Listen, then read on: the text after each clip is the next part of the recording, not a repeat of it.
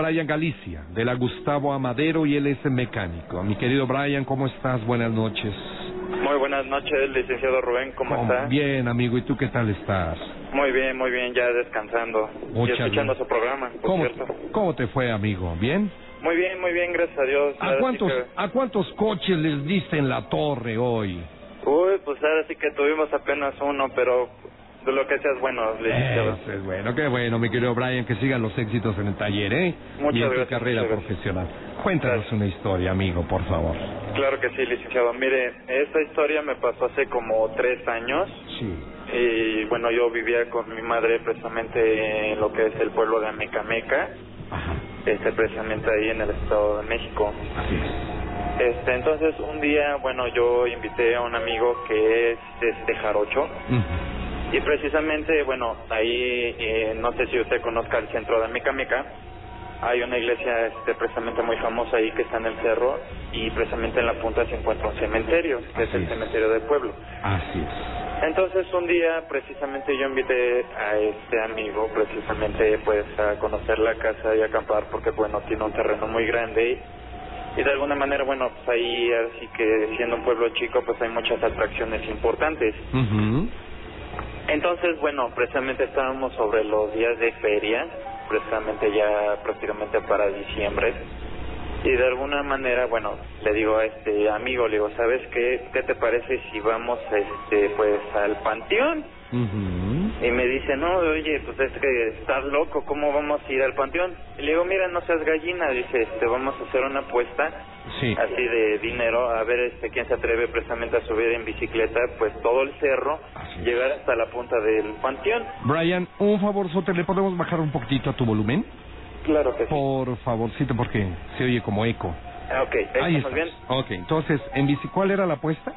Ah, sí, eh, la apuesta era precisamente de quién llegaba, lograba subir primero precisamente al cerro en la bicicleta y atravesar todo lo que es el panteón. Entonces, este, bueno, este amigo que por cierto se llama Chava, Chava. así es, este, bueno, tomamos las bicicletas, yo me acuerdo que era como las 12 de la noche más o menos, así que la hora pues prácticamente muy, pues muy escalofriante, ¿no? Ujú. Entonces, este, bueno, tomamos las bicicletas y únicamente lo único que utilizamos, que agarramos como equipo fue una lámpara de, de minero, de esas que se ponen en los cascos y una pilita. Y bueno, pues nos las pusimos precisamente ahí en lo que es en el manubrio para podernos alumbrar y bueno, pues ahí nos vamos este, trepando. Ujú. Obviamente, bueno, en lo que es la punta del cerro hay una cruz roja, precisamente en donde empieza toda la terracería y hay un camino pues prácticamente muy, pues muy solitario, ¿no? Muy, muy oscuro. Entonces, bueno, lo que hacemos este cuate, yo le digo, bueno, ¿sabes qué? Te voy a apostar este 500 pesos, este, pues a, a ver quién sube o llega primero, ¿no? A ver si, si que es- tiene mucho valor, pues vamos a ver si es cierto, ¿no? Total que chavo, pues este cuate, pues como que estaba muy asustado, ¿no? O sea, pues decía, no, es que estás loco, ¿cómo que vas a ir a hacer este, a un panteón? Digo, no, mira, vamos a subir, luego arriba, de hecho, hay una como cabaña de guardabosques, de esas así como de caricatura, y bueno, dijimos, bueno, vente, vamos, este, ahí, este, nos fumamos unos cigarros y bueno, vamos a cotorrear hasta ahí en la caseta, ¿no? Total que este cuate, bueno, pues se animó, ¿no? Subimos precisamente por lo que es eh, la terracería hasta llegar al cementerio. Entonces, precisamente nos subimos, este, precisamente pues, se siente así un, un frío, un escalofrío muy, muy intenso. Pasar por las critas ya, por cierto, muy viejas, ya en ruinas. Y pues subimos esta especie como de torre de vigilancia, precisamente. Y bueno, sacamos unos cigarros, este, sacamos unas cuantas cervezas y bueno, empezamos precisamente este, pues a cotorrear, ¿no? A platicar, ¿no? Sí. Ahí en medio del cementerio. Entonces, este, bueno, este eh, cuate y yo podemos percibir que a lo lejos pues oyen así como ruidos muy raros, ¿no? Eh, pues entre la maleza y cosas así, pues podemos ver como ojos, ¿no? Pero pues este cuate y yo, pues sí, como que nos sacamos de onda, pero dijo, no, no te preocupes, debe ser un gato o cualquier animal de por ahí, ¿no? Pero por esto nosotros pudimos ver que al volver a ver este como, como gato, como este animal con ojos así brillosos, volteamos sobre unas criptas que estaban precisamente por la parte de atrás, pero vimos una en específico que tenía una cripta en una forma de ángel, Sí. de, que prácticamente pues nos tenía las manos este plegadas como si estuviera orando. Y precisamente nos dimos cuenta que eh, ese animal o ese, esos ojos se quedaron ahí. Nosotros no le dimos importancia, ¿no? Prácticamente nosotros estábamos en nuestro cotorreo, este, platicando, contando chistes.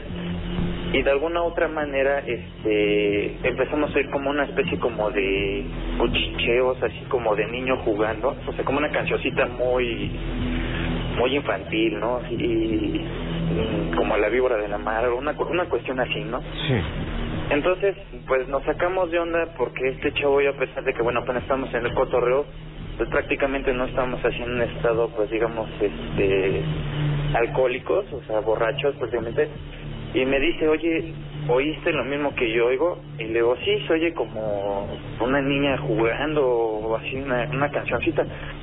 Entonces me dice, mira, eso, esa canción proviene precisamente de, de aquella tumba, de aquella cripta. Nosotros precisamente por esa casetita nos asomamos y podemos darnos cuenta que precisamente este, los mismos ojos que estaban ahí todavía seguían, pero pudimos ver como una especie de estela blanca Estaban fijos, ¿verdad? Los ojos. Sí, sí. Sí, son como de esos ojos como cuando uno ve un gato así. Aguántame tantito, aguántame tantitito por favor, porque en este momento tengo que despedir a los amigos de provincia mexicana, pero síganos a través de www.pandashowradio.com. Muchas gracias, gracias a don Jorgito Castillo Moreno, el Shori por eh, participado con nosotros en la operación en 970. Amigos, vamos a una pausa, ya estamos de regreso. Lunes a viernes, en punto de las 10 de la noche, hora del centro de México, Radio Fórmula presenta la original Mano Peluda. Ahora también disponible en alta fidelidad para todo el mundo en pandashowradio.com a 128 kilobits. Porque dice que ve a una niña, ¿verdad? Su hija de tres años ve a una pequeña y dice que es su amiguita. Ni mi marido ni yo vimos nada, pero la niñita insistía en que la señora que está vestida de blanco quiere que vengan y así. Mm. Creció. Rubén García Castillo te espera con los relatos que tú ya conoces por esta frecuencia y por pandashowradio.com en La Mano Peluda. La cita es a las 10 de la noche, hora del centro de México. La Mano Peluda.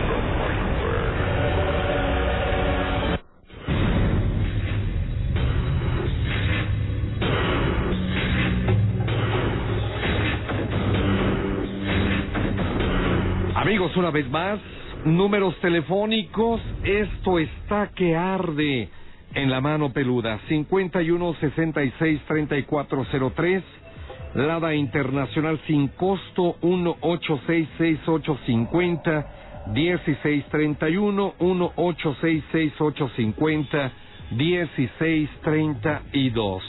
Seguimos con la llamada que teníamos pendiente. Estamos hablando con eh, aquí lo tengo. Este. Brian, ¿verdad? Así es, Brian. Estamos ahí, mi querido Brian. Claro que es el licenciado. Ok, ¿en qué nos quedamos, Brian? Bueno, eh, habíamos quedado que precisamente, bueno, nosotros cuando, leo, nosotros nos encontramos arriba de la caseta de, de vigilancia. Así es. Vimos estos ojos precisamente como de color amarillo, ¿no? Que posteriormente, bueno, le digo que vimos una especie como de silueta eh, prácticamente de color blanco que se encontraba pues encorvada, ¿no? Precisamente ahí eh, en la cripta precisamente que tenía el, el ángel.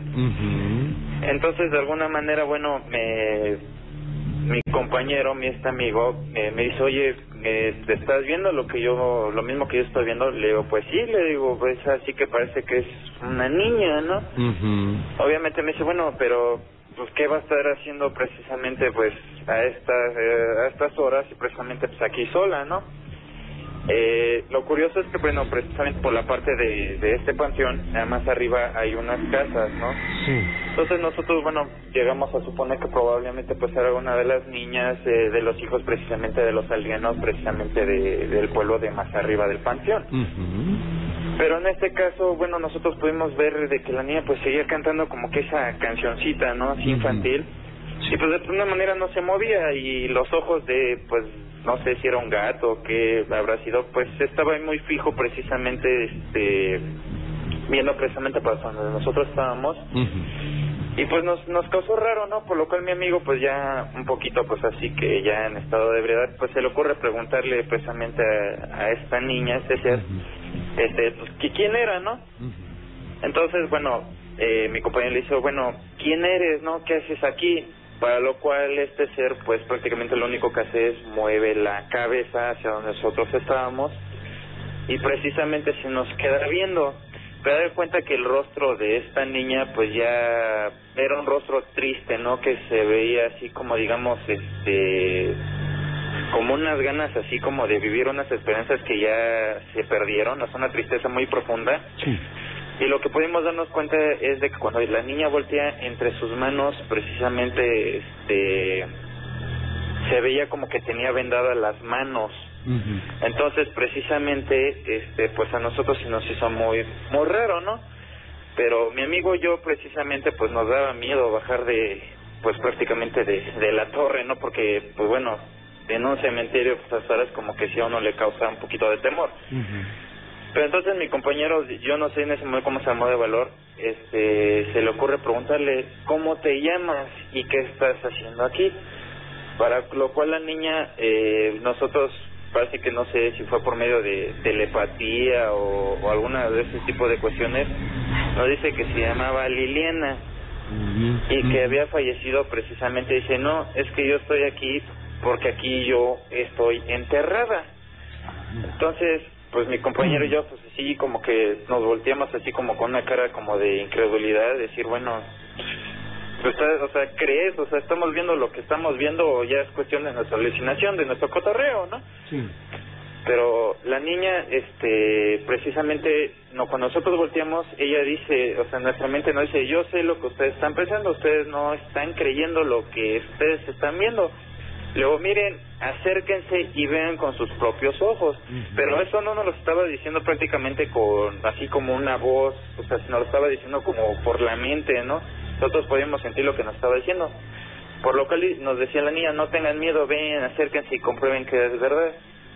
Precisamente, este, bueno, mi amigo y yo, pues ya así con algo de temor, bajamos y fuimos a donde se encontraba la cripta, como unas dos criptas un poquito más atrás.